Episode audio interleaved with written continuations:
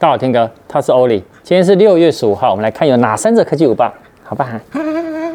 本影片由杰生通信赞助播出。看第一则哈，去年九月哦，轰动全球 Netflix 的鱿鱼游戏哦，要正式回归了。哎，鱿鱼游戏有花了十二年才让第一季哦付诸实现，而且呢，花了十二天呢，就在 Netflix 成为最受欢迎的原创剧集。那导演呢，他其实呢有宣布说，在去年的时候就有宣布说，他有可能很想要。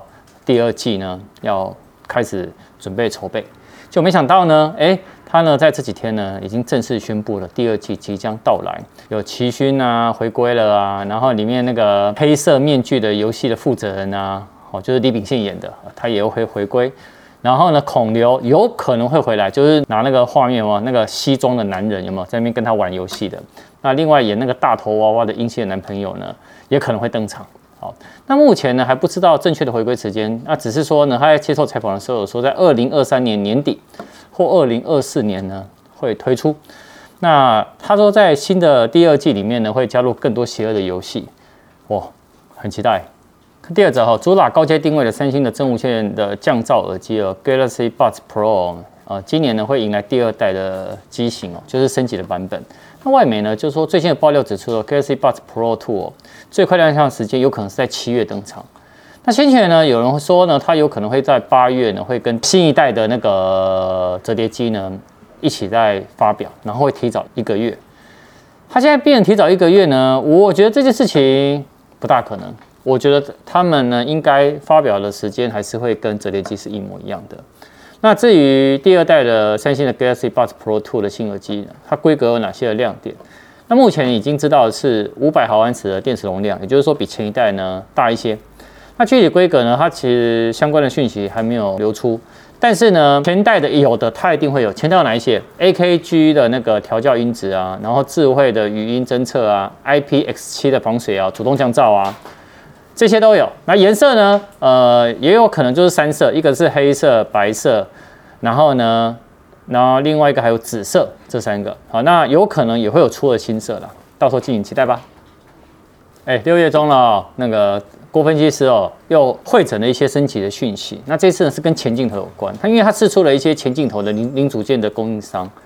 那他试出来呢，他就指出说，Sony 呢将会提供前镜头的感光元件，然后玉晶光呢跟大力光呢，哦他们会提供镜头。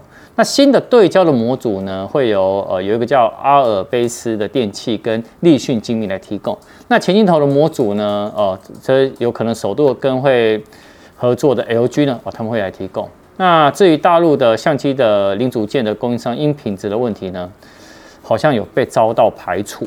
好，那他目前认为是说，iPhone 十四哦将支援自动对焦 AF 的功能，取代现有的固定对焦 FF。那大幅呢会提升照片跟影片的拍相品质。那包含呢六片镜片的组成，F 一点九的光圈。那对比现有的前镜头呢，从四年前的 iPhone 十一以来一直维持五片镜片的镜头，F 二点二光圈跟一千两百万画素。除此以外呢，自动对焦哦。它除了你可以让社群的自拍的分享、录影啊更加流畅清晰以外，也在那个 iOS 的软体上呢，包含 FaceTime 的同步共享啊这一些的扩展呢，远距交流的功能啊，更大的光圈啊，提升进光量啊，景深效果啊，那更多的镜片呢，则是可以干嘛？提升呃成像的解析度啊。除了前镜头升级以外呢，其实两款的 iPhone 十四 Pro 跟 iPhone 十四 Pro Max 哦，预期呢也会配备全新的四千八百万画素的感光元件的广角镜头。那可以录制呢八 K 影片，但 iPhone 十四跟十四 Max 呢就一样维持呢是一千两百万画素的广角镜跟超广角镜头。好，所以镜头的部分其实今年呢也是可以有很多的期待啦，好吧？那我们就晚上影片见了。